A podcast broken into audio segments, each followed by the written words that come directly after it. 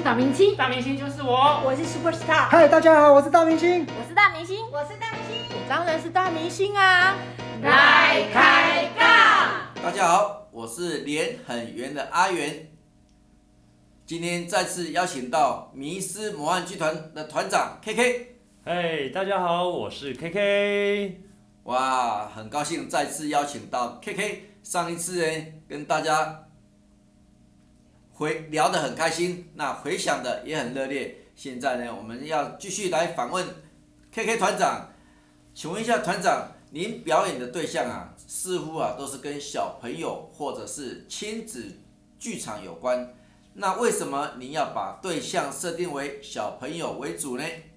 啊，其实啊，我们在演出的时候很难去确定你对象要选择老的或是少的，可是我们对小朋友却特别喜欢，为什么呢？因为小孩子啊，他不会有包袱诶，他就喜欢他的个性，他的脾气就直来直往，他想哭的时候就哭，他想笑的时候就笑，然后如果你可以让他刺到他的某一个点，他会抱着肚子在那边笑翻掉，可是这个大人他就不会有这样的回馈给你，那我们就很希望，以前魔术师比较少了哈，现在魔术师招牌砸下来多如毛。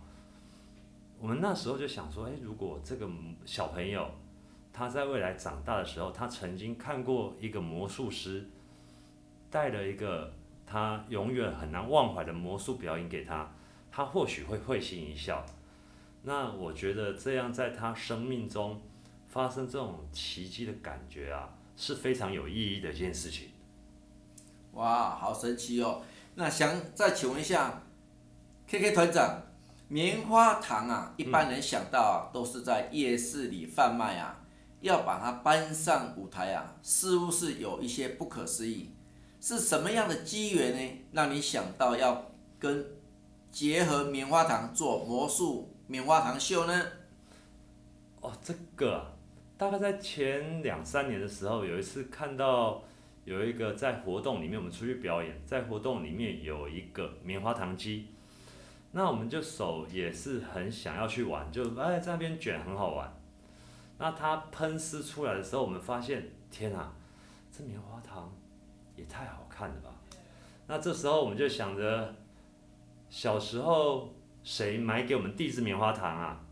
这是生命中一个很很有意义的事情。哎，到底是谁给我第一次给我这个东西？老的时候才会这样想，那小的时候都不会珍惜。那我就在想，如何把这样的画面刻画在人心里面。所以我们就会想说，那是不是透过表演，然后让他看到我们这样的内容，他在未来生活里，只要吃到这个。看到这个就会想到我们，我觉得做的这种这种很特别的表演就特别有意义。可是它真的很难，为什么它很难呢？棉花糖它怕湿度，怕温度，怕风，怕雨，哇！你要把它完整的制作出一个造型来，真的非常不容易。所以我们也是在不管是用任何方法来克服啊，我们用了很多方法来克服。那就只希望能带给小朋友一个非常惊喜而且没有看过的好节目。哇，那小朋友一定会印象深刻哦。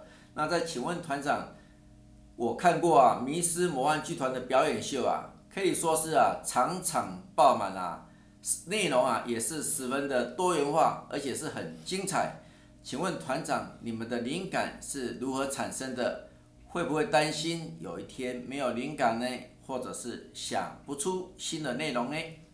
哦，讲到这个就很有趣的，呃，比如我们今天设计一出呃一个梗一个包袱，但是可能观众对这个包袱我们抖了之后没人理他，但是却在后面的尴尬或是某些动作，观众却笑得很开心，那这个是我们很难预期的。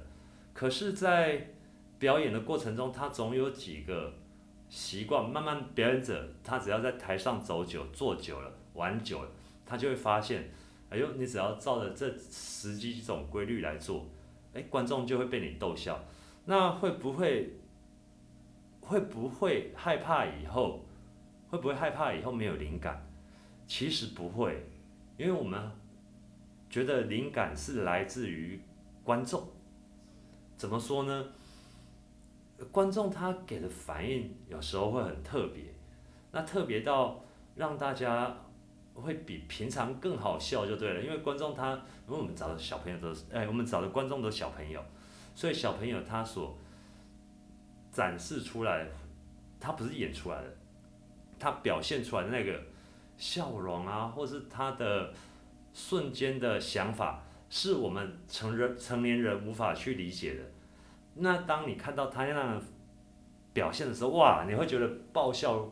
比如有呃，我举例好，比如我请他举左手，那他却举了右手，那为什么呢？因为他的右手左手拿的东西，他不认为他应该举。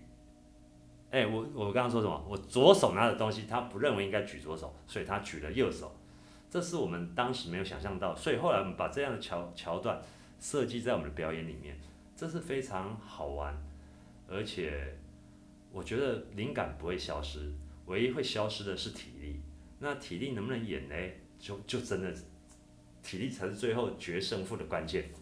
哇，原来啊，灵感都是来自观众啊。那灵感呢？因为魔术表演啊，常常可以跟观众啊有所互动，所以灵感是源源不绝的。好的，再请问一下团长，您从事魔术表演的工作啊？现场一定有很多的机会跟观众互动，大家都知道啊，小朋友的反应啊是很直接的，而且是天马行空。请问团长可以分享一下您表演的时候有哪些印象深刻跟观众互动的经验吗？哦，这个有啊，这个有，呃，印象比较深刻的就是那时候变变鸽子。我们变鸽子出来之后，我们把鸽子会摆在后面的某一个鸟笼里面。那有一个小朋友，我不知道他为什么会那么过动，他瞬间往鸽子那边冲过去，就这么一抓鸽子，哇，吓死我们所有台上不管是表演者或者助手，因为鸽子抓了之后它飞了，我们下一场就不好演了。那这是一个一件事情。那第二件事情就是，呃。小朋友他比较有自尊心，小朋友自尊心也特别强。以前我们会做一些比较，呃，当时啊还没有想那么多，就觉得哎蛮好笑的，每一个小朋友都过关了。那为什么这个小朋友不？比如我们会玩，呃，要他手举高高啊，然后露露出不小心肚子，然后我们会拿那个羽毛在那边帮他滴这样子。可是就有小朋友觉得这样子他受到侵犯，然后还怪妈妈。我们后来知道之后，我们就赶快把这种不适合的演出内容赶快把它挪掉。哇，这样很厉害！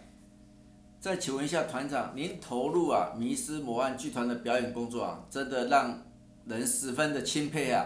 最后，你有什么话想跟大家说的呢？啊，好啊，这个其实大家以后在看魔术的时候啊。不要觉得这个东西啊，我看过了不神奇的，我知道后面是怎么样。